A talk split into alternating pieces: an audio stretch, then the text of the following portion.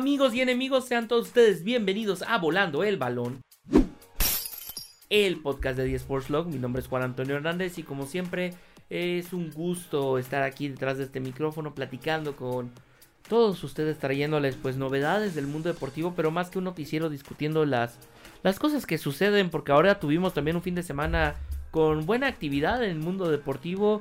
Tuvimos el Gran Premio Azerbaiyán, que ahí tuvo al señor Raimundo Rodríguez ligeramente sobreexcitado. No es cierto, Azerbaiyán, no, Mónaco. Perdón, tengo de frente el calendario, discúlpame.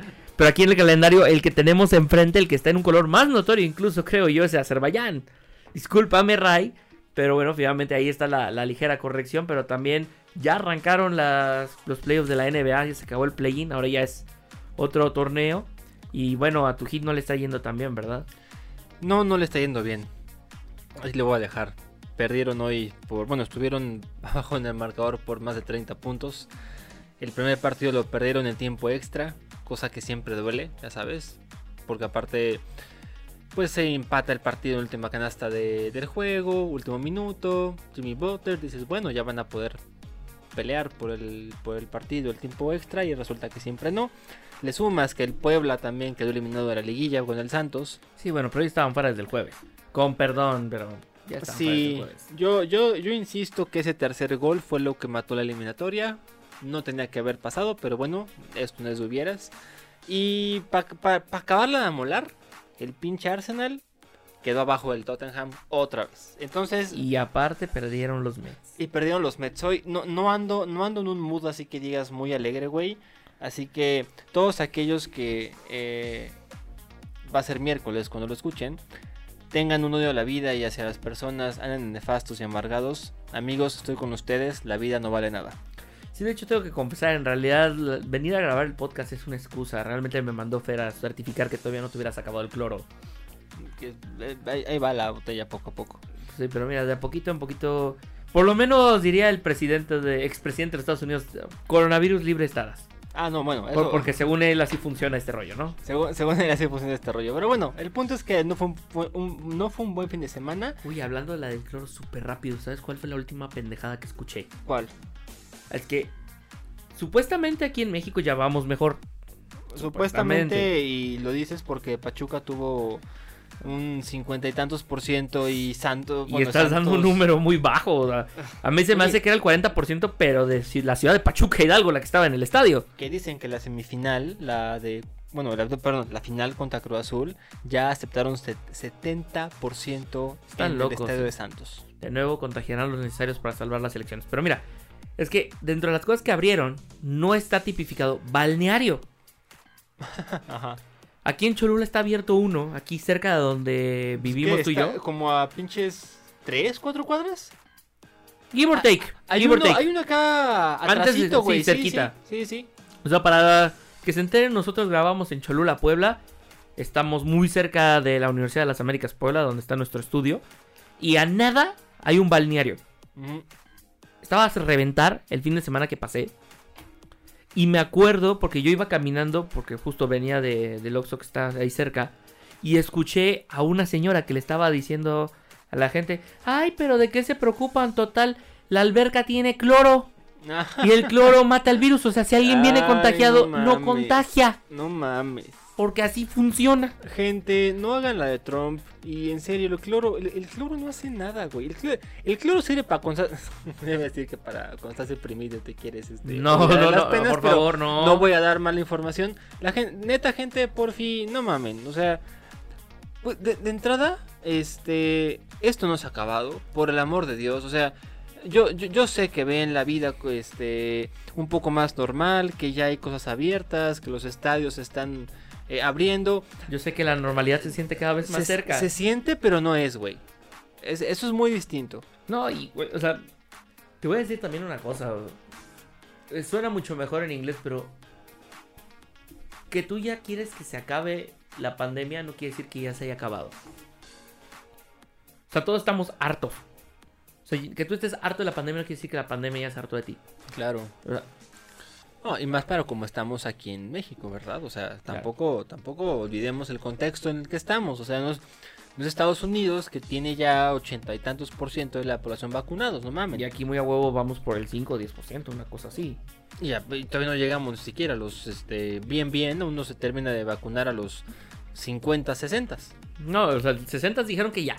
Ah, no. Que ya tienen por lo menos una dosis y yo así como, nah. No mames, güey. Pero O sea, ¿sabes eso de por lo menos una dosis, ya empezamos mal. Ah, claro, pero pues es que ahí también es como triquiñamos un poquito los datos. Y mire, a ver, antes que se pongan de chairo, o sea, no le estamos tirando al gobierno porque sea el presidente que tenemos ahorita. Fuera el presidente que fuere, si hubiera hecho las cosas como las están haciendo, le tocaría lo mismo. Así es que no estén chingando con eso.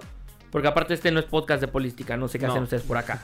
Pero finalmente el tema acá es, está bien que estén abriendo estadios, está bien que de a poco se dé una sensación de normalidad, pero pónganse a ser tantito creativos. En Estados Unidos, la gran mayoría de los estados, si ya tienes arriba de 12 años, ya te puedes ir a vacunar. ¿Qué les hace pensar que estamos igual que ellos cuando aquí, si tienes 50, apenas estás pudiendo o estás embarazada?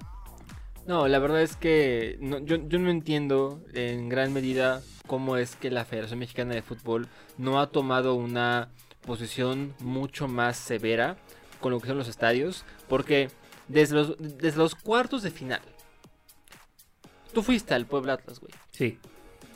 ¿Neta estaba al 30? Híjole, Mira. muy a la de muy, muy, muy... Yo tengo mi hipótesis de que no, porque eran dos lugares sí, dos lugares no. Si te vas bajo esa lógica de dos lugares sí, dos lugares no, pues eso es el 50. Y luego ves las fotos en Pachuca, bueno, ni siquiera las fotos, el video en Pachuca, Ve- ve- ve el ves, el partido. vi- ves el video en Torreón y dices, espérate Incluso tantito". la vuelta aquí en... No, la vuelta aquí en Puebla también, ni se diga. O sea, los según- partidos en general... Según era 50%, no, eso, No, eso no era 50%. era, era más, era más la gente que estaba aquí en, en Puebla. En el Azteca es el único lugar donde está más difícil poder saber qué show porque... Porque no se ven. Exacto. O sea, porque la estructura del Azteca no, no te permite tener una real idea de cuántas personas hay, a menos que tengas una toma clara. Y el asunto gradas. es ese precisamente porque... Es más, se las voy a platicar súper rápido. ¿Te has dado cuenta que las cámaras del Azteca ahora están del otro lado? Sí, Para los que no se han dado cuenta, recuerden, la porra, la barra brava del América normalmente se colocaba del lado izquierdo de su pantalla. Ahora, donde debería de estar esa barra es del lado derecho. ¿Por qué hicieron esto? Para poner del lado donde estaba el palco de descarga y que no se viera a cuadro. Porque es una de las cosas que busca la FIFA que ya no esté en el Estadio Azteca para poder tener el Mundial en el Azteca. en el Azteca. Porque como el Azteca no haga esas modificaciones, probablemente no sea tres veces mundialista. Y además está hasta la amenaza de que para esas fechas ya el del estadio del Cruz Azul ahora sí ya esté. De entrada, güey, que esté, porque pinche estadio nos han... No, pues ¿Hace, hace cuánto que dejó el azul? 2016, 17 creo. Ya va para qué, no mames, ya va para 5 años el siguiente. Sí, tiene como 3, 4 años que dejaron el, el azul. Oye, pues ya, ya, ya. Nada más ya- me acuerdo ya que su último partido fue contra Monarcas, es lo que me acuerdo. Sí, no me acuerdo recuerdo, no, pero ya llevan un buen rato. Bueno, ya hasta el azul ya lo volvió a ocupar el Atlante. Sí, exactamente. Que además es curioso porque mucha gente no estaba enterada que el Atlante mucho tiempo jugó en el azul y de hecho cuando jugaban era el estadio azulgrana. Sí, de hecho, en efecto. Cosa, cosa curiosa ahí, para que vean que en este podcast también hablamos un poquito de cultura. De historia del deporte y de cultura también. También hay un poquito de todo, o sea, es todo. finalmente, ya, ya les estaremos adelantando por ahí más cositas que se nos, Eh, se nos sí, avecinan, pero ajá. El punto es, güey, ni de era el 50% en el Cuauhtémoc. No, güey, en ningún estadio de la liguilla se ha visto que se respete el, porcentaje que la que la federación había impuesto o que el gobierno había permitido. Es una mamada. La verdad es que yo creo que la federación tendría que tomar cartas, no sé, güey, al respecto y todo el mundo sabe que no va a ser así. Entonces, pues mira, va a pasar como con los Astros, tu golpecito en la muñeca de, ay, qué mal te portaste. Ay, nada y más. mira, güey. Ahí va a quedar, estoy seguro. Porque así se manejan las cosas en nuestro fútbol. Nada, y en general con el deporte aquí en México. Pero mira, también yo te puedo decir una cosa. A ver, ¿cuál, cuál, cuál es esa cosa? La única ventaja es esto. Fue en partidos de liguilla Ajá. y sucedió nada más en cuatro juegos aproximadamente. Estos evidentes sobrecupos. Pues, güey, los cuatro juegos de este. Que probablemente sean seis. Que probablemente sean seis. Pero. Las, la- las instancias finales, ya sabes. Sí, pero de nuevo, preferible eso a que sucediera con 18 equipos compitiendo en 18 estadios. No, eso sería completamente O sea, irresponsable. Claro, pero vaya, güey. Te digo, de, de los males el menor. Inglaterra acaba de, re- de regresar gente a los estadios apenas la semana pasada. Apenas. Inglaterra está en una situación completamente distinta a la que está México. Y tampoco es como que ellos les esté yendo súper bien, ¿eh? También andan tambaleándose. Andan tan- pero vaya, ya, ya tienen un, un registro de vacunación mucho más grande que el que hay aquí en México. Sí, nada más los agarró con la guardia abajo la, La- variante, la variante india, pero de vaya. repente, pero ya. Están, están A- más- Ahora sí que fue un, un volado que no alcanzaron a levantar la guardia, pero ya salvaron la campana, el manager habló con ellos y están del otro lado, ya se recuperaron. Están de otro lado, pero en México no. Entonces, mira, yo no sé. tenemos que dejar esto nada más platicado aquí en el podcast porque fue algo que nos llamó la atención de ti y a Y mí. que finalmente va de lo que vamos a hablar hoy. Y va relacionado así con el tema de hoy. Ya le spoileaste un poco a la gente. ¿De qué vamos a hablar hoy, güey? El día de hoy, pues, El día de hoy. surgió un tema eh, interesante. Sí, pues, el día de hoy pues, es, es clásico arrancar Es así. clásico arrancar. ¿no? Es como arrancar con el érase una vez. El hace una vez. O sea, O el hoy en día. No, ese, sí- ese, ese sí puede. está todavía más Todavía, válido. pero para mí Sí. sigue siendo medio pleonasmo, ¿eh? Pero Sí, bueno. o sea, a mí me encanta el día de hoy. No, no sé, es, el es día de hoy. Ajá. El día martes. Ay, sí, sí, se mamaron. El pasado día martes. Ah, Cristo bendito, esos sí son horribles. Porque aparte es como que triple pleonasmo. Triple ple- Oye, no, nada más para la gente, este este güey y yo nos tocaba hacer mucha edición de redacción antes en Sportlog y no queremos ventanear a nuestros No, no, y redactores. desde antes de Sports Log. O sea, he- yo he estado colaborando en diferentes medios y sí, puedo decir. El día Hombre, martes. Sí, mamá. No. El pasado día martes. No, aparte, ¿sabes a mí cuál me daba mucha risa? Poner que le ponen mayúsculas a los nombres de los días. Ah, sí, es cierto. Pues no son nombres propios. o sea, y luego, eh, si, te- ah, si hay gente que se llega a llamar viernes o, o miércoles, ponle. Porque pues, a alguien le gustó Robinson Crusoe. Está Queda la- bien. Queda la miércoles llamarte miércoles, güey. Pues sí, ama. Es, es como gente que se llama segundo. Ah, eh, mira. O sea, Ay, ay, caramba. si hay ahí un segundo que nos está escuchando un miércoles, per- perdón. Saludos, güey. Si no te has ido del podcast, perdón, güey. Pero, pero Sí, tú- sí. hasta tú lo sabes. No estamos aburrido, güey. Una disculpa hasta tu, a tu persona. Pero bueno, güey. Este, ¿De qué va el pinche tema hoy entonces? El tema es. Hoy la federación sacó cambios para los próximos torneos, dentro de los cuales hay cosas interesantes. la Cambios. Federación Mexicana de Fútbol. La Federación Mexicana de Fútbol. Ok. Eh, sacó cambios interesantes. Y algunos de esos cambios, mucha gente dijo, ok, algunos cambios valen la pena, otros dices que están haciendo y otros dicen, ¿y los cambios que te llevamos pidiendo? ¿Para cuándo? ¿Para cuándo? Por ejemplo, ¿con qué quieres empezar? ¿Damas o caballeros?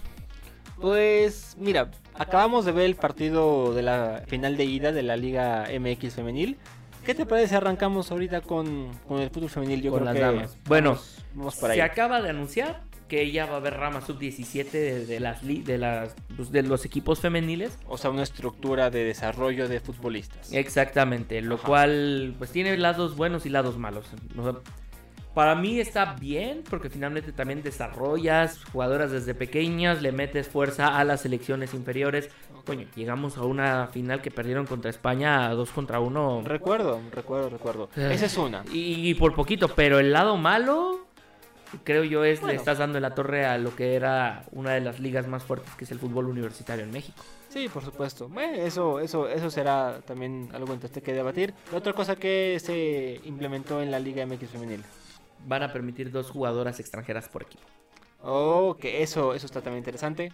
Son las únicas dos cosas que se... Dentro de las cosas grandes, más porque siento yo que la cosa que sigue debiéndonos la liga y que nomás no entiendo por qué no es que no hay implementación del VAR. Ah, bueno. Bueno, bueno, entiendo por qué, pero es una mamada. Porque el asunto es este, pues sí dicen que pa- es que para que una para que se pueda implementar una tecnología, todos los equipos y sus respectivos estadios, Tienen que tener la infraestructura para poder exactamente, pero claro. tienes muchos equipos de femenil No, que juegan en el...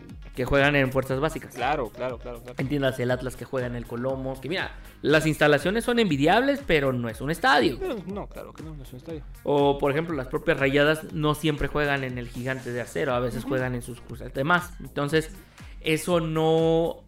e- Eso entiendo que esa es la justificación para no implementar el VAR. Pero pues simplemente es obligar a que los equipos pues ya jueguen en estadios decentes. Claro. O sea, incluso si en la Liga Española, ponle tú, el Barcelona no juega en el Camp Nou, pero juegan en el Mini Stadi, que el- pues sí, es una versión pequeña, de- compacta del Camp Nou, y eso te permite tener la infraestructura para poner el bar. Es como en Inglaterra también, güey. El Chelsea City, Arsenal, United juegan en los equipos, digo en los equipos, a favor, en los estadios, bueno, o en, la- en- en los campos, perdón, donde juega la sub-17, 20, 23, En los mini estadios. que está perfectamente acondicionado para que haya bar y todo el rollo, ¿no? Pero bueno, Sí, pero ¿qué esperas de una liga donde los equipos no tienen el interés en invertir realmente? ah, no, claro. Deja tú en México, infraestructura claro y demás, pagarles un sueldo decente. Sí. Pues bueno, a ver, ya te voy a dar rápido mi opinión con respecto a lo de la sub-17. Yo creo que es importante que haya una eh, estructura encargada de los equipos, ¿no? Porque si algo es cierto es que todas aquellas futbolistas que no tienen acceso al deporte universitario, por ejemplo, estaban básicamente en un volado de decir, soy amateur, ojalá me vean para poder saltar a tal equipo. Porque si no, entonces mis posibilidades son casi nulas. Porque no todas las futbolistas tienen la capacidad económica Pero o el que- contexto para llegar a la universidad, ¿me entiendes? Ajá, pero mira, aquí yo lo que te puedo decir, como para ir empezando con, con esa parte de la discusión. Muchas jugaban en equipos precisamente, pero no hay un enfrente, o sea, entrenaban con los equipos desde menores de edad, pero no tenían un torneo para desarrollarse y destacar cuál es el asunto. Después de la sub-17, muchas van a dar el brinco directo a profesional. Que yo sinceramente te voy a decir una cosa. Parte de las ventajas de tener una liga universitaria tan fuerte es que pasa lo que pasa con la NFL, un poquitito de la NBA en Estados Unidos, que muchos me dirán, este es fútbol, no compares. Escúchame y luego me discutes, ¿no? Ya tuviste dos, tres años que estuviste jugando a un máximo nivel frente a gente. No estuviste jugando en una cantera donde te va a ver tu mamá, tu papá, tu pareja, el perro y algún despistado por ahí. Aquí ya fueron tus compañeros de la escuela, fueron papás, maestros, papás de tus compañeras, demás. Ponle tú que no eran entradas espectaculares de 10 mil, 20 mil, 30 mil personas. Pero ya hay un grado de presión. Ya hay un grado de presión de que hay gente ahí. Se están transmitiendo tus partidos por las televisoras universitarias, etcétera, y hay un cierto seguimiento. Es más, me acuerdo que eh, Marca Claro, y no por echar porras a una marca, transmitió varios de los partidos de la Copa Telmex Telcel Universitaria. Ujú. Y eso ayudaba a que, pues bien que mal, tuviera cierta exposición. Y además ya te ponía cierta presión. Y ya te. Ahora sí que ya ibas calado. A mí, no me, a, mí me, me gusta mucho el sistema universitario, sobre todo en el fútbol femenil. Creo que es de lo mejor que hacen las universidades aquí en México. Sin embargo, a mí no me, no me terminaba de convencer que fuera una puerta exclusiva a quien tenía acceso a una admisión a una universidad. Entonces, si, si, si queremos brindarle la oportunidad a todas las jugadoras y a todas las niñas y, este, y jóvenes futbolistas que quieren dar un paso a dedicarse a una carrera eh, deportiva, tenemos también que darles una vía, una entrada Sí, o sea, estás por un, abriendo. un club. Estás abriendo una puerta, eso es cierto. Y eso es una realidad. Les estás abriendo una puerta. Porque incluso ya tienes jugadoras que desde antes de los 17 años ya estaban debutando en primera división Sí, profesional. Sí, sí. Eso es un hecho. Y hay muchas que no pudieron nunca llegar porque, vaya, su equipo, este, es- eh, Dilo, era malo. O, o era malo o nunca llegó a estar en, en- en ojos de los visores. O nunca dio al o precio. nunca- exactamente. o nunca- entonces, no, no creo que se resuelva de, de un día para otro. Un, más bien, no creo que haya un salto de calidad de un día para otro. Pero para mí, que los equipos tengan ya un semillero de donde poder desarrollar futbolistas con la cultura deportiva de cierto equipo, para mí es algo importante. Lo que sí es que, por un lado, también se va a ver mermado el deporte universitario porque va a haber personas este, que decidan mejor entrar vía club que echarse unos años, porque aparte, teniendo eh, jovencitas tan, este, este, ¿cómo se dice? Talentosas. Tan, tan talentosas a tan corta edad, lo que va a hacer es que vas a adelantar el año de debut de las, de, la, de, de las chavas. O sea, de repente vas a ver que debutan a los 17, 18, 19, cuando en la universidad estás a la mitad. Mira, yo nomás les voy a decir una cosa. Chavas como Charlín Corral se egresó al Tec de Monterrey. Sí. Y ella estuvo jugando muchísimo tiempo en universidad, se fue a jugar ahorita a Europa. O sea, ella llegó a esa instancia por haber, pero no por haber, pero porque la liga fuerte que había en ese momento que ella le tocó jugar era la universidad. Gente como Stephanie Mayor, como Zully Mercado, que ahorita están en Tigres precisamente. Bueno, buena parte de las jugadoras que ahorita están militando Ah, del- tienen una del- universidad, lo cual también, pues mira, Sí. va a sonar gacho, pero una realidad es esta. Muchos de los que juegan primera división profesional desde temprana edad no fueron a estudiar, algunos ni siquiera tienen la preparatoria.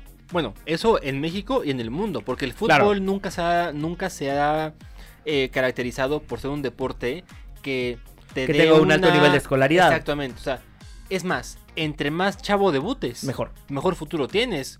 Ve el caso de Phil Foden, de Cesc Fábregas, de Mason. Ahorita, el, el- el mejor prospecto es el chavito que a los 16 la rompen las juveniles y que está debutando a los 17, 18. Y ya tiene convocatorias a la sub-17 Exactamente. y posiblemente Ve- una convocatoria olímpica. Mbappé, ve a Haaland, son Claro. chavitos. No, sí, son chavos más jóvenes que tú y yo, güey. Oh, puta, no, es, eso Lo ya, cual- ya- ya les llevo 10 años, güey. Exactamente, ya estás mayor.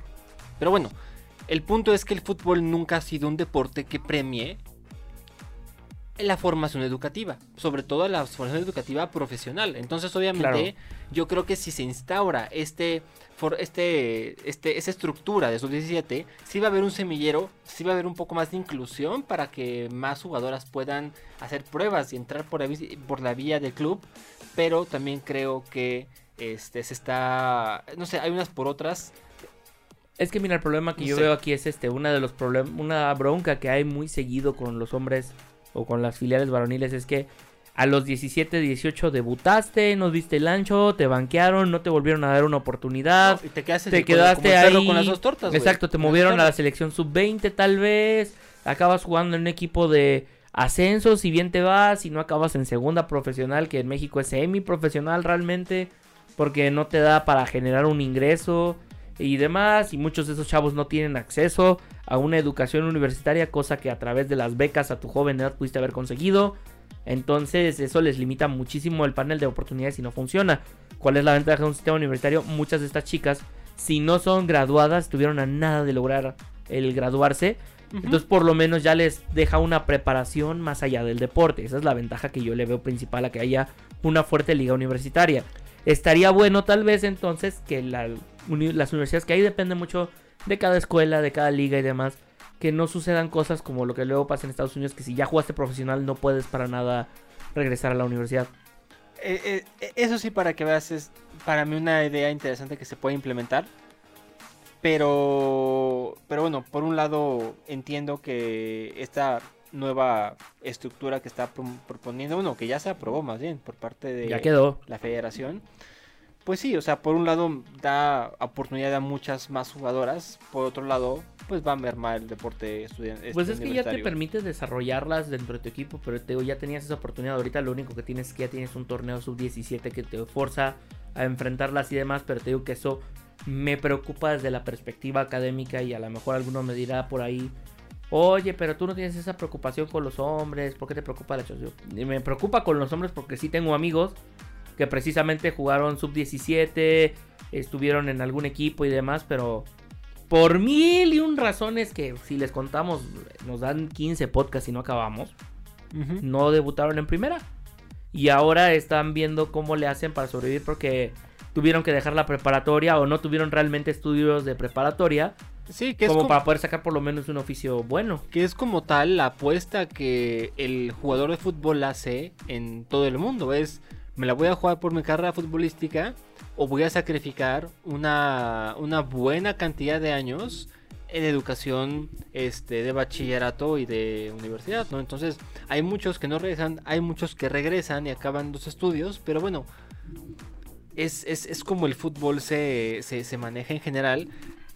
Es una crítica que yo tengo, que siempre he tenido, pero que, ¿cómo se dice? Luego también ves el sistema gringo Y, y a veces con todo y que hay una estructura de educación y de deporte colegial, muchas veces acaba pasando que vas, juegas un año más en la NBA y al año, ¿sabes qué? Gracias, me voy a, a debutar ahora en la NBA. Sí, luego se van a la NBA, no les va bien, se quedan jugando en la Liga de De Desarrollo. desarrollo, y luego terminan en la este en la tercera, este, lo que es la tercera división de allá casi casi. Y o pues mira, te llevan a jugar al básquetbol de Grecia, una cosa por el estilo, pero es que ahí también es una realidad que el, que el fútbol americano o el básquet de Estados Unidos o las ligas universitarias luego se vuelven semilleros para otros lados. Entonces tienes, por ejemplo, ¿cuántos no tienes aquí en la Liga Nacional de Baloncesto Profesional, en la Cibacopa, que Ujú. jugaron NCAA, se fueron un año a la NBA, no la rompieron en la G League y ahorita están viviendo dos triquis acá, incluso con el fútbol americano, la reciente Ah, también. Liga claro. de Fútbol Americano Profesional y la fama aquí en México, eso sucede, pero no son cosas que se den tanto en el fútbol. Entonces, esa es la ligera desventaja, los semilleros son mundiales. En ese sentido, los Sí. semilleros, nos- como son mundiales, no, no, los, los equipos fuertes no van a buscar otros lados porque usan el talento local. Tendrías que ser un super talentazo. Y aún así está medio difícil. Por eso muchos se van a jugar semi-pro a otros lados de, que les permite vivir un ratito, pero no les permite generar un ingreso para ahorrar Claro. y vivir de los intereses o generar un patrimonio, lo que sea. Y tienen que buscar, cuando se les está acabando el fútbol, tienen que buscar otro plan. Ya si pierden eso por culpa de malas inversiones y demás, pues ya es otra historia, ¿no? Pero finalmente acá, o sea, primera es, el problema que yo le veo es a esa área del fútbol universitario, siento que se va a ver mermado, pero ojalá se pueda trabajar de una forma sabiendo que esto es... Hay, hay capacidad de maniobra para lo que tienen que hacer. De mi lado me gusta que ahora al menos hay una no sé, no sé si llamarlo inclusión, pero al menos la puerta se abre a más jugadoras que antes no tenían la exposición que muchas uni- universitarias tenían. Sí. Entonces, por ese lado, a mí me da gusto porque ahora se abre la puerta a que muchas más puedan acceder a este nivel de exposición. Sí, ventajas y desventajas, ¿no? Como Exacto, todo una- en unas esta por vida. otras, unas La- por el otras. otro lado que también se aprobó ahorita es lo de las dos extranjeras en la Liga MX femenil. Eso me gusta mucho. La verdad es una muy buena opción. A mí me Habrá gusta gente mucho. que no le guste. Pues habrá gente que. Pero- Es la misma gente que se queja. Bueno, también es que aquí en México o sea, hay una. se maman, ¿verdad? Sí, claro.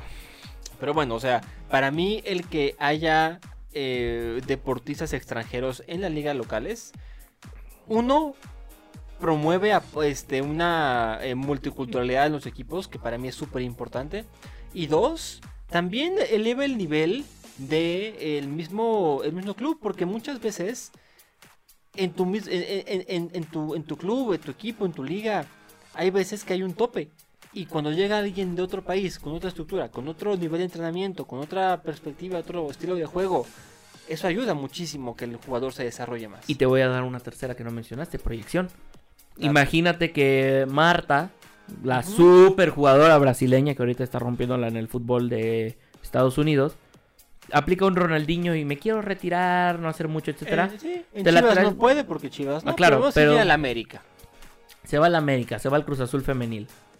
Eso va a hacer que los derechos de televisión suban de precio porque vas a tener a la que fue la superjugadora top Por del fútbol femenil de mucho tiempo. Y aparte, ¿te imaginas lo que sería para el hipotético eh, Cruz Azul femenil tener a Marta lo que no aprenderían este, las futbolistas jóvenes de ella? Algo tan sencillo. Deja tú, Marta, porque ponle tú que ella viene a jugar dos años. O sea, deja tú el aprendizaje que pueden tener. El ingreso que va a tener el club. Sí, que idealmente se reinvertiría en mejores instalaciones, mayor infraestructura, mejores sueldos. En teoría. Ya si. Acabas de decirlo, Exactamente. O sea, en teoría, eso es lo que debería de pasar. Ya si eso no sucede, bueno, simplemente le estás dando más armas a las jugadoras para reclamarte tus malos manejos y demás. Pero eso es Ujú. aparte.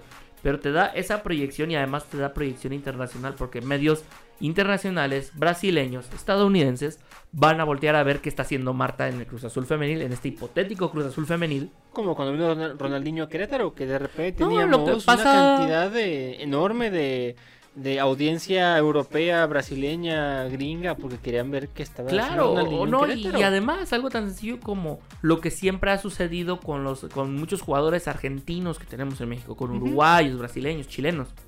De repente te están viendo en las ligas de allá y dicen, bueno, si no la hago en mi país, tengo una opción más. Y empiezan Ujú. a estar al pendiente de lo que sucede por acá, cómo Claro. se juega nuestro fútbol. Y aprenden, bueno, empiezan a hacer pruebas. Y para mí lo más importante es el intercambio cultural que pueda existir es que se dentro del equipo. Sí, pero vaya, a lo que voy es esto. Gran parte de la fortaleza de los equipos europeos es justamente esta, adapta- esta adaptabilidad de estilos de juego que tienen al estar en contacto con jugadores de muchas partes del mundo, que tienen estilos diferentes, formas diferentes de jugar. Y eso es lo que enriquece al fin y al cabo al Y jugador. que tienen vivencias diferentes. Ahora una cosa, eh, pues que es lo que yo te, lo que te platicaba ahorita también. Esa proyección de que medios brasileños, eh, internacionales, para no poner ya una nacionalidad, estén volteando lo que esté sucediendo porque una de las suyas está acá, puede provocar que de repente, oye, esa 8 de Pumas no juega nada mal, ¿eh? Claro. ¿Qué tal? ¿Qué onda? ¿Cómo se llama? Oh, y mira, tiene 20 años. Pregunta cuánto cuesta. Y de repente ya se vuelve un intercambio importante y empezamos a exportar todavía más. Porque además es una realidad, exportamos muchas jugadoras. Claro que sí, claro que sí. Muchas se España, van. e- España es el es el, El principal destino, importador. Claro, este de las más ligas super profesionales, porque también desde antes teníamos muchas jugando en Suecia, muchas Sí, jugando en Islandia, jugando en las ligas universitarias haciendo maestría en Estados Unidos, o sea, sí había una proyección, pero con esto puedes traer más, porque como te digo, un medio va a voltear a ver qué está haciendo la suya por acá, y oye, hay que ponerle seguimiento a esta. Sí, yo, yo estoy completamente a favor igual de que haya una inclusión. ¿Qué digo? Habrá equipos como plazas Chivas, como ya mencionabas, que no, que no van lo a, hacer. exactamente que no lo van a hacer. A lo mejor Pachuca también se pone ahí en un plan medio medio nacionalista. Pero, por ejemplo, Pero- puedes dar también paso a lo que te platicaba yo hace ratito. Buena parte de las jugadoras tienen algo que ver con haber crecido en Estados Unidos. Y eso también te lleva a que, güey, ¿cuántas generaciones de intercambio cultural no hemos tenido con nuestro vecino del norte? Bueno, eso, eso híjole. Lo sabrás tú, ¿no? Muchas, va- varios siglos ahí. Exactamente, o sea, estoy seguro que vas a Texas, encuentras un López, le preguntas dónde nació, él nació ahí, su papá ahí, su abuelo también, y resulta que están ahí desde la época de Santana. Pero se apellida López. Y tiene una ascendencia latina importante, pero simplemente la nacionalidad no la puede adquirir porque la última persona con nacionalidad mexicana ya es arriba del abuelo. Entonces ya está muy difícil poder lograrlo. Ya te permite traer esa gente para acá Claro. gente que a lo mejor todavía se identifica con una eh, nacionalidad, una ascendencia mexicana, pues puede aprovechar también para venir acá y tener una puerta de oportunidad. Entonces eso también es importante, también es interesante. Y también finalmente también vuelve a ser más interesante la liga. Y la competencia al fin y al cabo, porque la inclusión de una jugadora extranjera, no. En, en teoría es alguien que va a contribuir, ¿no? En calidad, en forma de juego, en este cohesión del equipo, muchas más cosas, ¿no? Entonces, en teoría, eso también elevaría la calidad. Para mí son pagos in- interesantes los que está haciendo la Liga MX Femenil. Vamos a ver Vamos a ver qué fruto rinde. cómo- cómo da resultados, pero de momento me gusta. Sí, o sea, es lo que tienes que tener ahorita en cuenta. Tienes que estar al pendiente de que puedan hacer. Y eso va a ayudar también a la motivación. Sí, claro. Ahora, por ahí escuché que eh, también ya se aprobó este periodo de maternidad, Claro. ¿cierto? Sí, ya pueden solicitar, así como en cualquier otro trabajo de la ley federal, eh, ya puede solicitar permiso de maternidad. Y esto agrega una, eh, pues la única cosa tal vez que faltaba discutir, porque siendo realistas, ya había un medio permiso, pero no estaba, o sea, dependías de tu equipo, mejor dicho. Sí. No había algo desde la institución como liga, pero faltaba como que acabarlo de poner en papel, definirlo, que era cuántas semanas y demás, así como lo establece la Ley Federal del Trabajo. Tú tienes que solicitar tu tiempo y el tema de, bueno, es que si mi jugadora decide embarazarse, o sucede, pues es una realidad que a veces sucede, pues la tengo que sustituir y pues eso me deja un hueco en el roster, entonces ya se adecuó que haya una figura de la sustitución por maternidad que era cuántas sustituciones o con qué periodo se tiene que aprobar, etcétera, ya quedó resuelto eso, entonces ya, o ya se hizo oficial, vaya. Ya no es un acuerdo no escrito, que Sí, es exactamente. una realidad, es lo que había y por eso también muchas jugadoras como que evitaban o trataban de evitar embarazarse durante y bueno, es parte de... A mí, a mí, este, me, igual siento que es un, es un paso ya que era muy necesario que a la fecha me cuesta. Pues es una señal de la no- profesionalización de la liga. Exactamente. Pero bueno, ya, ya está por fin. Eso es un, es un gran, gran paso. Este, y bueno, al menos ya también los equipos, pues, tienen la manera de poder, este, hacer las sustituciones, la planeación adecuada, sin afectar no ambas ambas este, partes entonces pues bueno vamos a ver pero eso es algo interesante que escuché y que se me hacía bueno colocar aquí en la mesa de discusión Sí, pues es de ya pues- era hora güey Pues ya era hora, te digo, ya había como que estos acuerdos no escritos, pero qué bueno que ya está institucionalizado, ya está firmado, está aprobado por todos. sí ya Y bueno, ya se están acercando a estar acorde con la ley federal del trabajo. Ya nada más falta confirmar el tema de los sueldos. Eh, que bueno, por lo menos alcancen al salario mínimo en algunos casos, pero... Ay, bueno Pa- va- pasito a pasito pero por lo visto la liga MX femenil está Mira, está que, que dando no estamos tan mal ya. ya. Ya están avanzando, ya es una Porque señal. lo que era cierto es que la liga femenil se trataba como peor que la segunda división. Güey, parecían una... un- de estos equipos de... Y no, y no por hablar mal, ¿no? Pero parecían un equipo filial en algún rancho donde los jugadores pagan para poder jugar y decir, ah, yo pertenecía a tal club. Más que ser un club que le... O sea, que tú como jugador pertenezcas a un club para jugar para ellos. Sí, claro. Lo que, lo que no me encanta es que, a pesar de que están dando pasos adelante, pareciera que no son suficientes. Porque el bar no va a llegar. Pero Y es, por- y por- y- o sea, es que te digo, es lo que vol- volvemos a lo que estábamos platicando hay hace una ratito. profesionalización en ciertos aspectos, pero en otras es como... Pero no acaba de quedar. No vamos a hacer el esfuerzo para que los estadios o los, o los campos tengan la mínima infraestructura para poner solamente, güey, cámaras. Pues mira, Solamente. volvemos a lo que te decía. No necesitas poner infraestructura nueva. Porque ya la tienes. De los estadios. Que mira, a- hay equipos, de hecho, y como dato curioso, hay equipos que las femeniles no querían jugar en los pro. Que es el caso de Pumas. A mí me llamaba mucho la atención que ellas jugaran en la cantera, no jugaban en CU.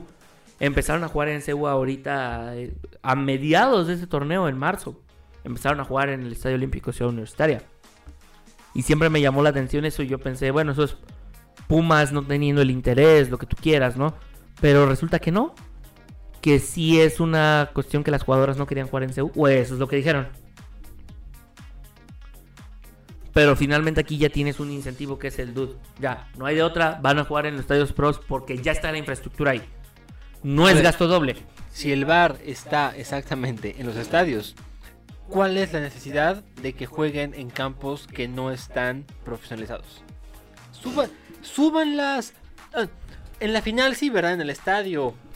Este, la liguilla sí se juega en el estadio. El clásico regio, el clásico tapatío. ese Te sí. diré, ¿eh? Porque incluso cuando Chivas varias veces le tocó jugar contra el Atlas, que es clásico, tapatío y que además, no lo digo sin ningún miedo, el mejor clásico para ir a un estadio es Chivas Atlas en el Jalisco.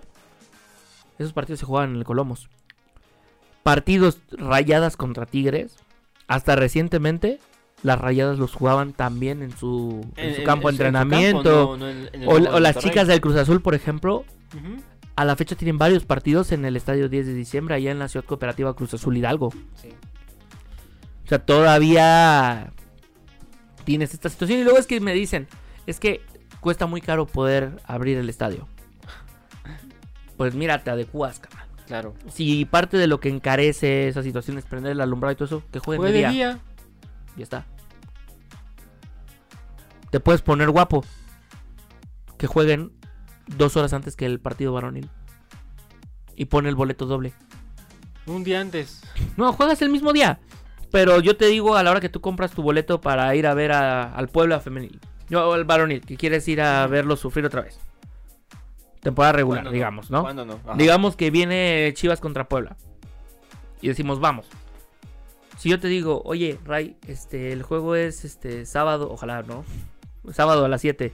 A ver, Digo, oye, a ver Ray- ¿cuándo pueden uno en sábado, verdad? Ujú. O Bueno, viernes que regrese a jugarse el domingo. Si yo te digo, Ray, si vamos a las 11 en lugar de. O sea, si a las 11 juega la femenil. Contra Chivas también ahí. Sí. Nos vamos desde antes y apartamos lugar, un par de cervezas más. Claro que sí, Mucha gente va a jalar si haces eso. Claro. Porque mira, eso.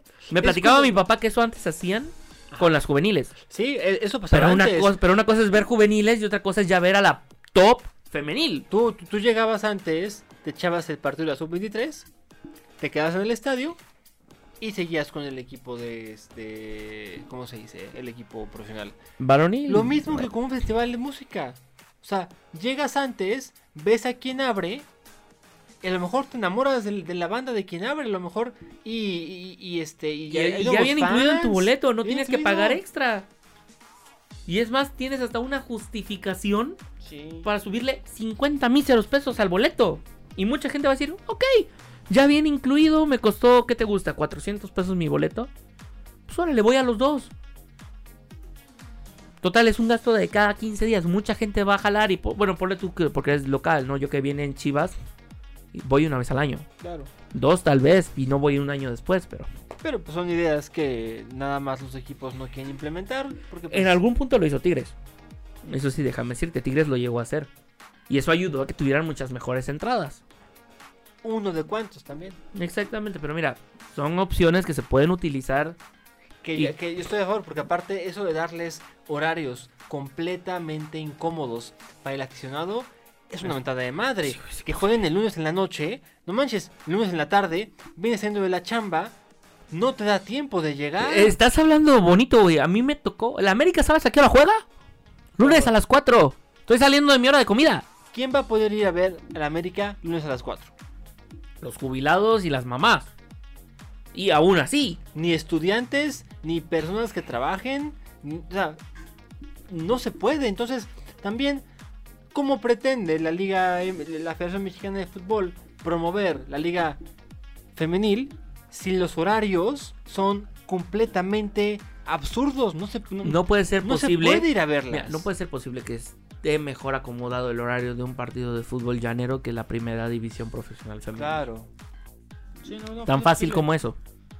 Y mira, muchas veces uno se encuentra con ganas de ir porque es el equipo que, que- que apoya y nada más no puedes. Exactamente. Porque, porque no tienes tiempo, porque, o sea, claro, la semifinal este, se juega entre semana a las 9 de la noche, porque ya todo el mundo salió de trabajar, porque ya, ya, ya hiciste plan, ya puedes llegar. No, incluso puedes te organizas y es un partido especial, entonces ponle que hablas con el jefe, sales antes, lo que O la sea. jornada de media semana, lo que sea, pero, Pero, es algo que está planificado Pero- con tiempo, no es algo de cada 15 días. Exactamente, pero cada 15 días tener que llegar y, y- a las 3, 4 de Y la eso asumiendo que sea en el estadio, porque luego te toca... El Puebla, ¿sabes dónde jugaba antes de irse aquí al Gotemoc? No, hombre. En el Parque de los Olivos, ¿sabes dónde tú sabes tú dónde está eso? Una venta de madre. No, O sea, ahí por madre. donde Tarzán tiró el cuchillo, güey. Está por el African Safari. Para los que son de aquí de Puebla, sí, sí, ubiquen, o sea, está lejos y no hay nada en la carretera. No hay nada. Ni siquiera para que digas, bueno, organizamos un domingo y vamos y del estadio. No hay nada. Neta, no hay nada. Entonces eso tampoco ayuda. Pero mira, ya son algunos pasos. Ya la gran mayoría de los equipos juegan en su estadio profesional. Ya se va avanzando eso. Y ya le estoy dando en la torre aquí al estudio. Ya, ¿eh? ya se está destruyendo el estudio. Es que ya me encabroné, güey. Ya me encabroné. Me voy a poner como el hooligan en- al término de Juegos Olímpicos o Mundial. Voy a destrozar todo, acabar Ándale, la. Yo Nada más quiero cerrar este, este segmento, güey, con, con la idea de que, o sea, sí hay pasos que están hacia adelante, pero a mi gusto, los más importantes no se, están- no, no se dan todavía. Mira. Y es tomar en serio la liga femenil. Tomarla en serio. Mira, yo te voy a decir una cosa. No la están tomando al 100% en serio. Es un hecho. Pero ya van avanzando. Sí, güey. Ya, mira. No te voy a decir que estoy pecando de optimista, pero... Coño, que no estamos tan mal. Yo sé. Ya, pero- ya vamos avanzando y yo No, quiero y- creer... Todo avance es bueno.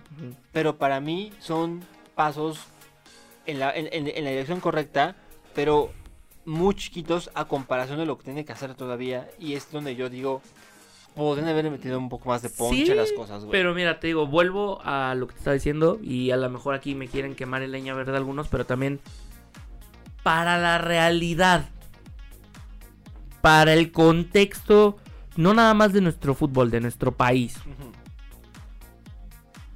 Estos pasos, a lo mejor vistos desde cualquier otra perspectiva, parecen muy pocos, pero ya es un muy buen avance.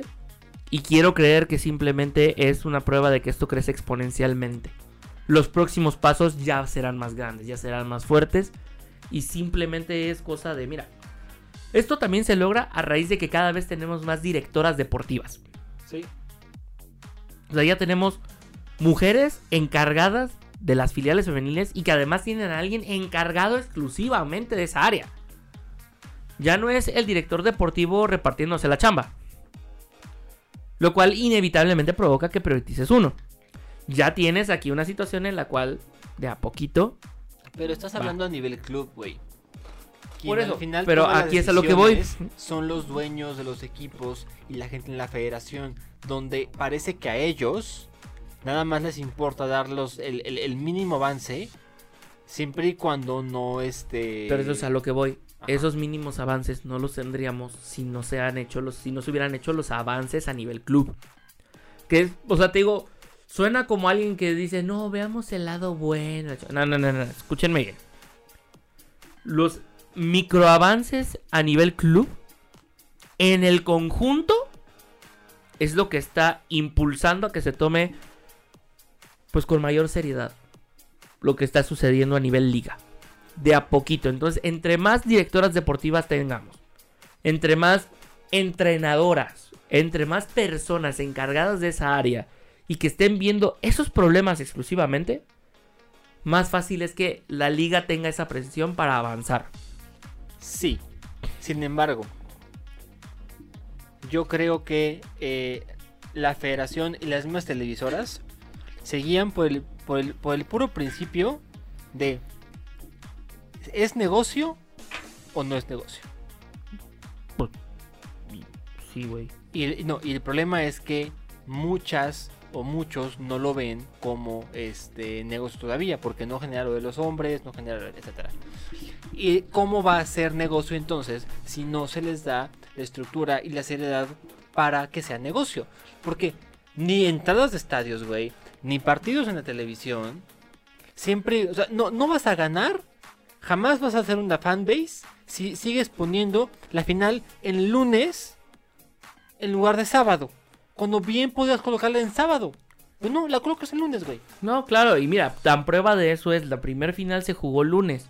La se Chivas- el lunes. No, no, no, eh, escucha lo que te voy a decir. Ah, la primer no, final La, primer final la histórica. Sí, Chivas sí. Pachuca, la Sí, vuelta en el estadio ahora Akron. Sí.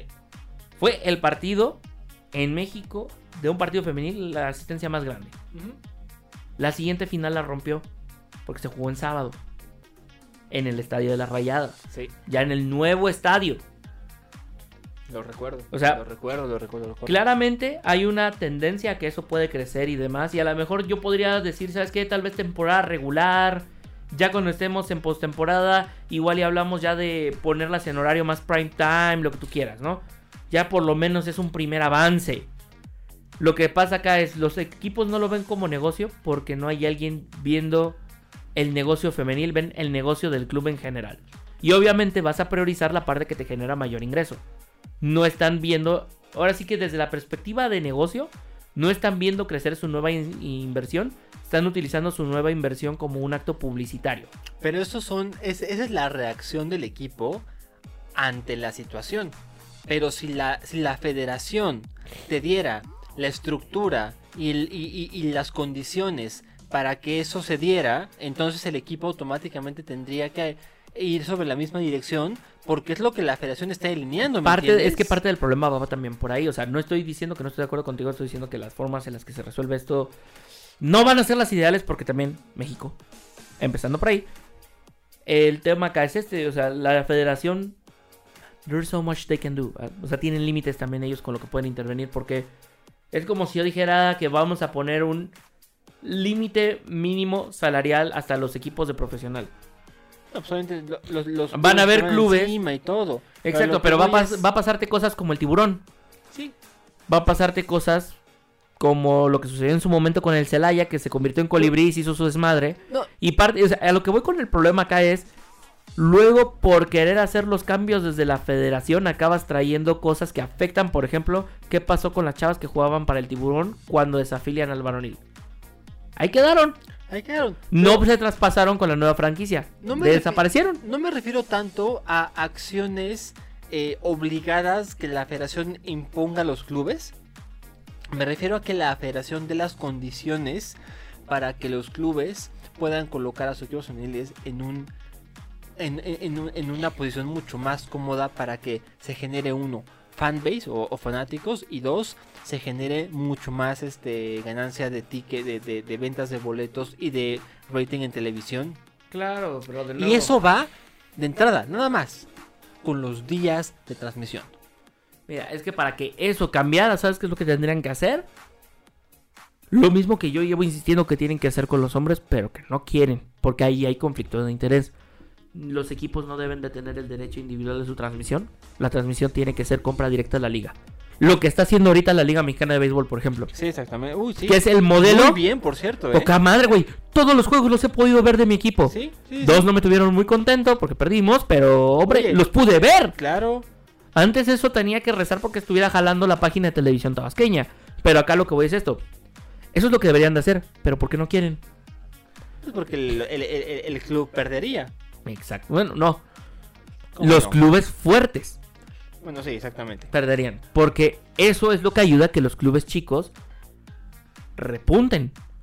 Porque el club chico va a tener un partido en prime time en televisión abierta, lo cual le permite vender los derechos de ese partido de publicidad y demás más caros. Claro. Y no tiene que ser cuando venga a jugar Chivas, cuando venga a jugar América. Los derechos que cobras mucho más, por supuesto. El problema es que los clubes grandes jamás van a dejar ese. porque- Para empezar, porque el primer club grande pertenece a la principal televisora del país.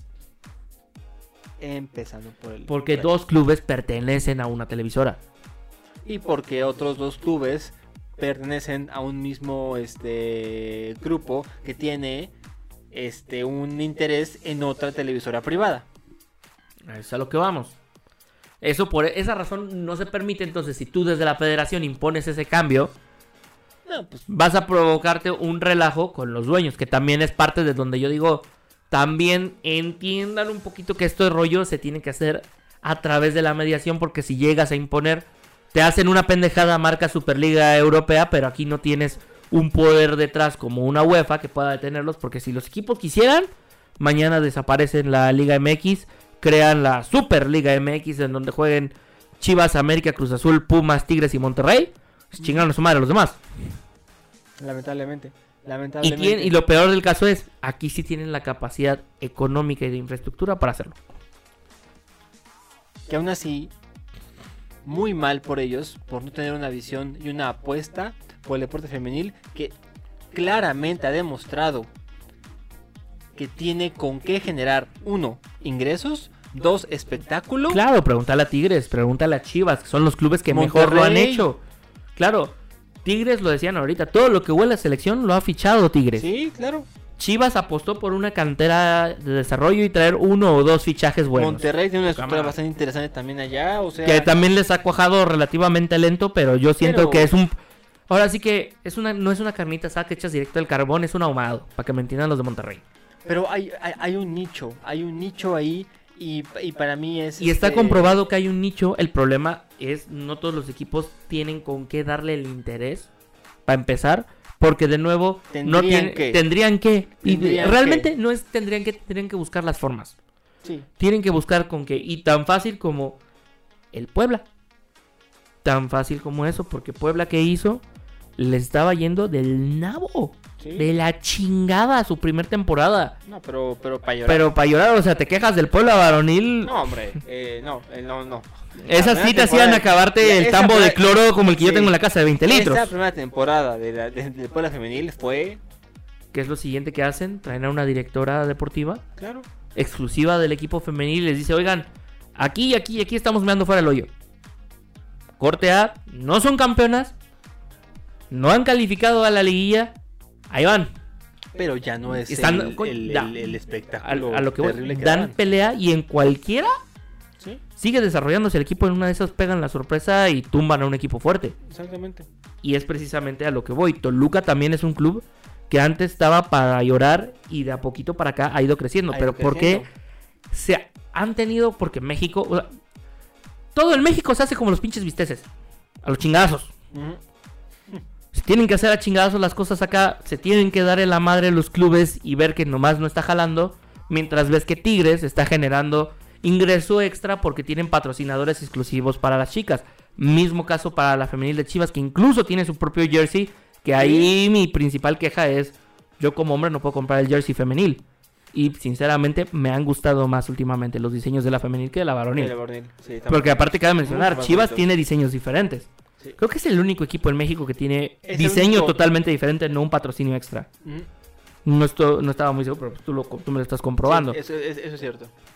Pero es parte del... O sea, estamos hablando incluso aquí desde una perspectiva de aficionados.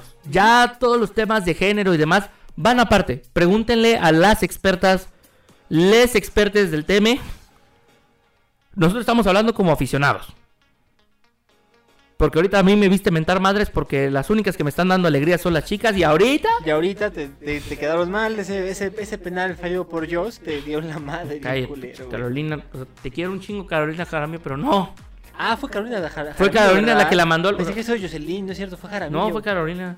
Pero es que también tiene, se entiende un poquito, no es la que está acostumbrada a ser la que tira los penales, pero... Pero, pero, por el rebote, como tú decías, güey. ¿Qué, qué es lo que te digo? Se quedó parada.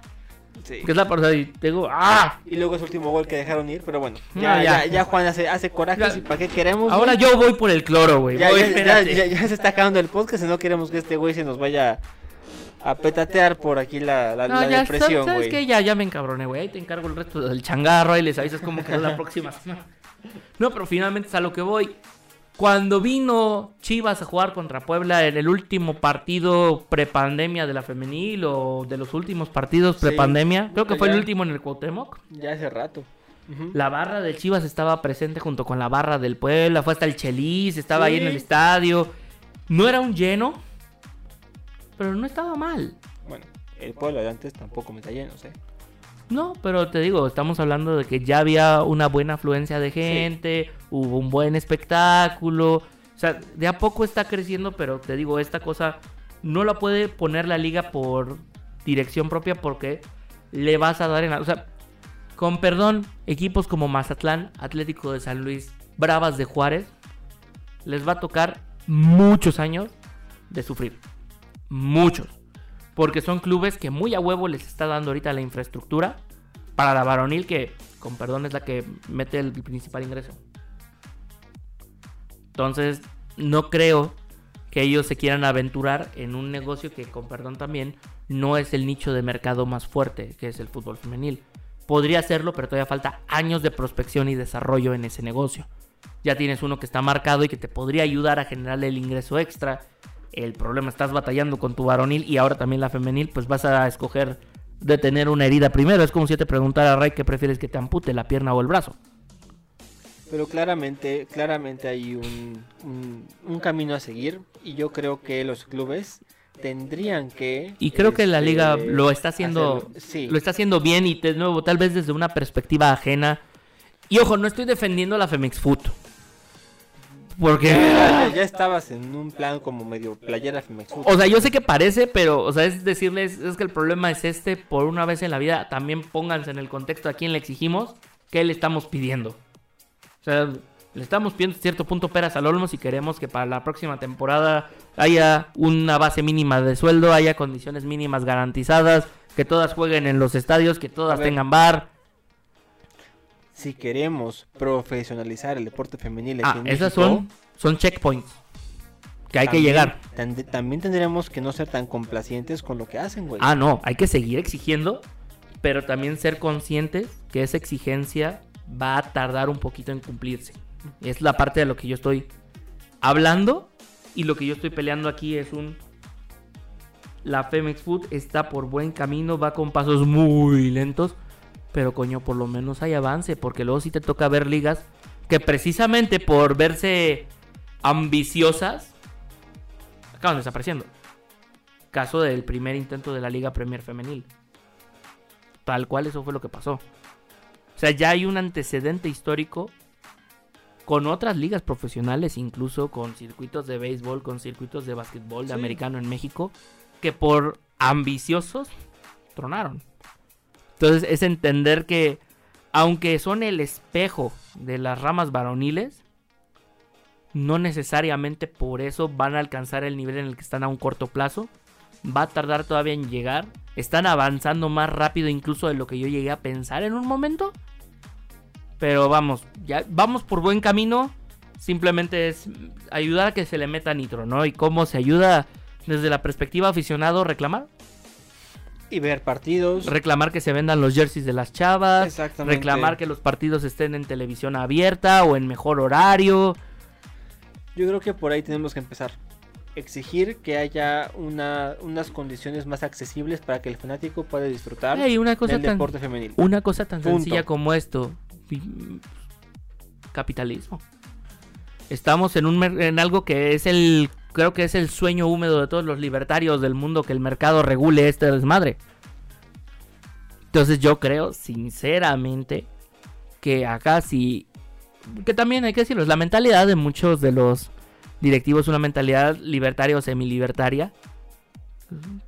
Creo yo que muchos de los directivos de los clubes, bueno, de los dueños tienen esa libertad, entonces Y luego por eso Yo como- luego, luego tronan por eso, güey. Ajá.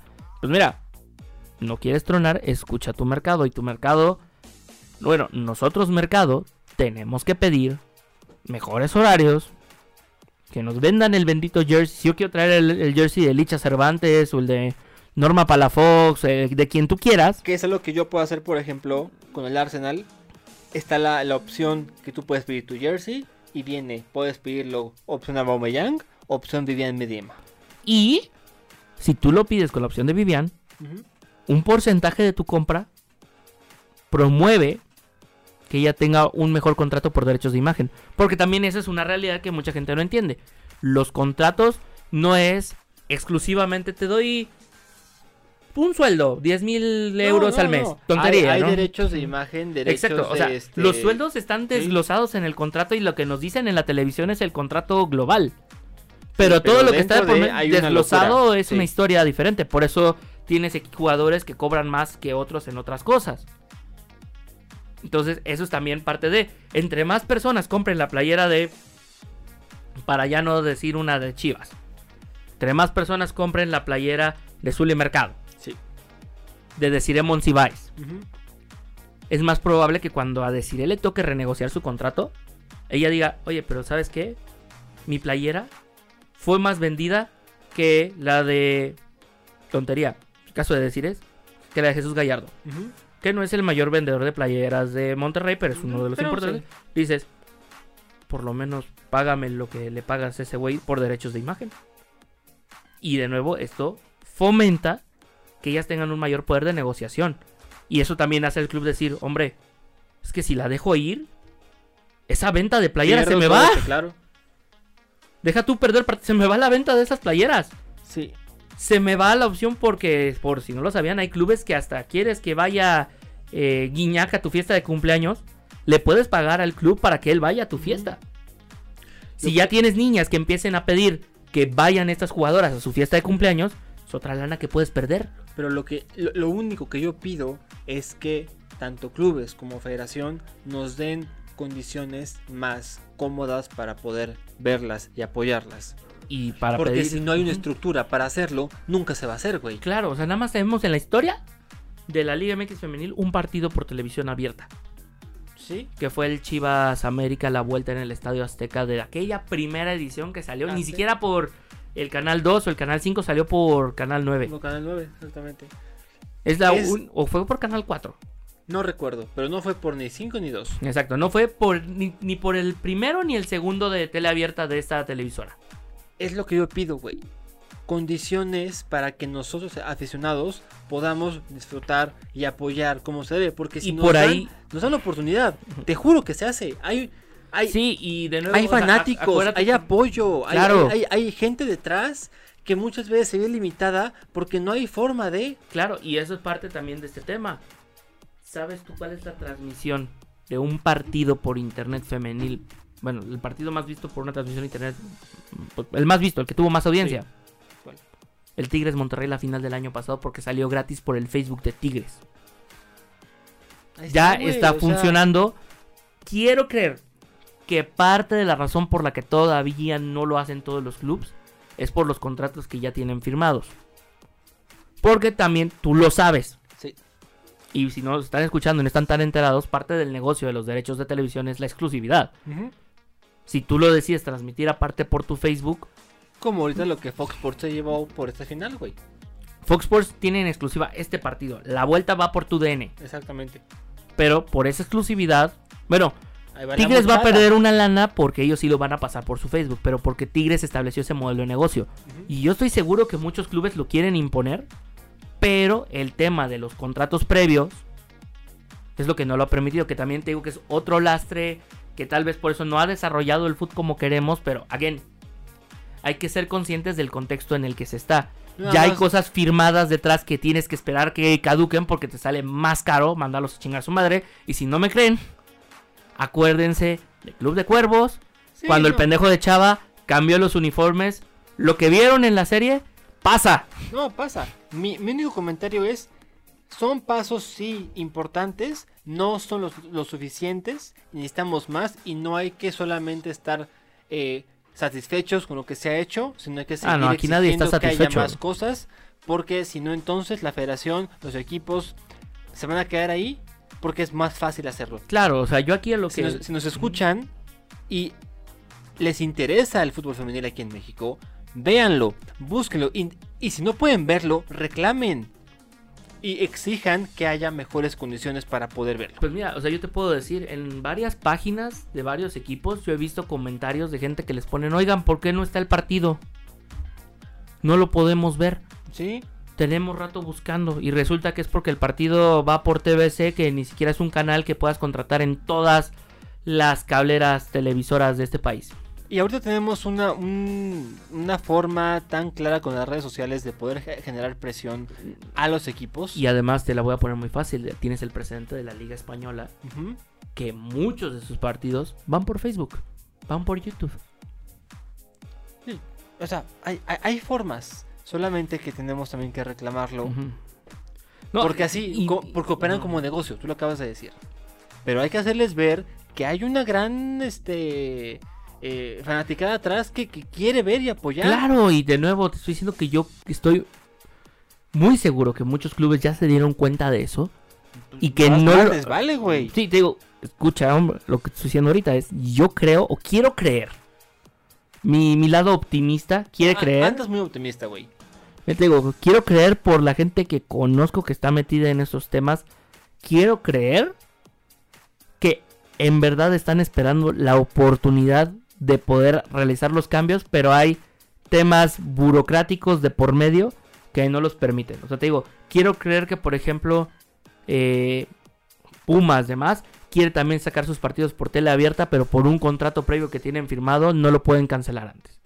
Quiero creer que quieren tener un jersey exclusivo para las femeniles porque ya vieron que funcionó con Chivas, pero su contrato con su respectiva marca no se los permite.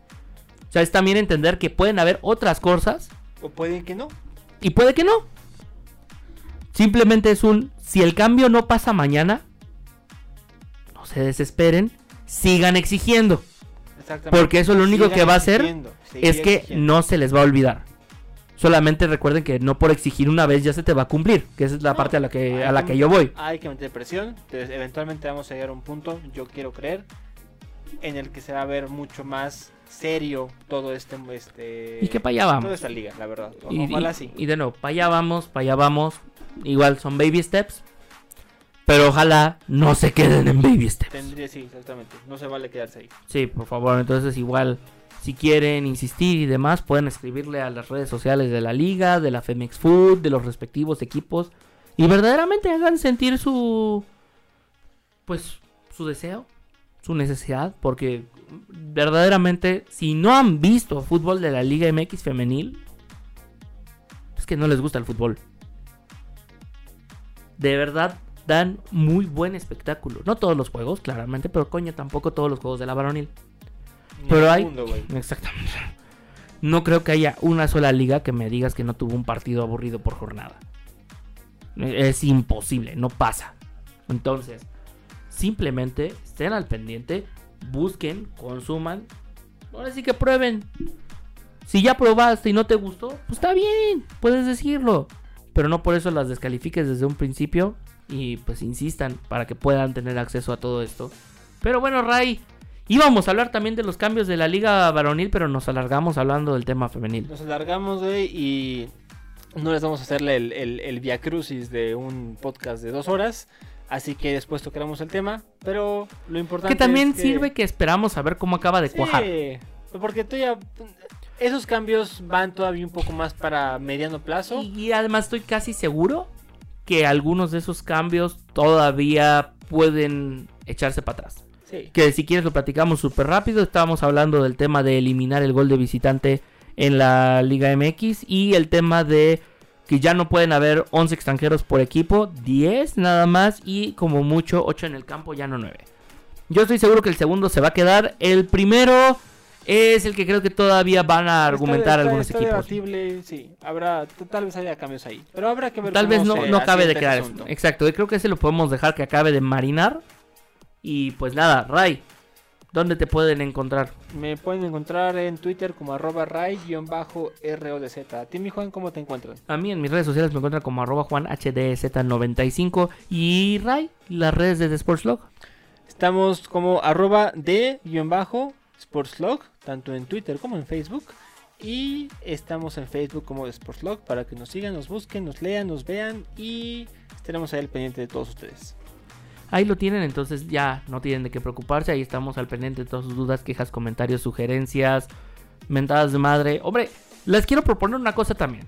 Si ustedes quieren lanzar una opinión del tema, mándenoslas por redes sociales.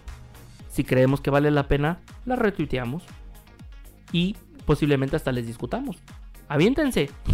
Únanse a la conversación que esto es para todos. De hecho, nos encanta que nos comenten para hacer justamente debate, así que con toda confianza, Sí, por más que encantados nosotros, aquí nosotros. Sí, por favor, tía Cheli.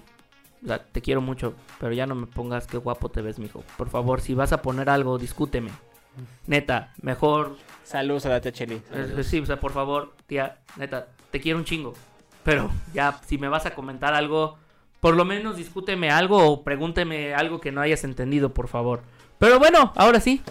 Pues nos estamos viendo hasta la próxima semanita, pero hasta entonces tengan la bondad de ser felices. Bye. Hasta luego, bye.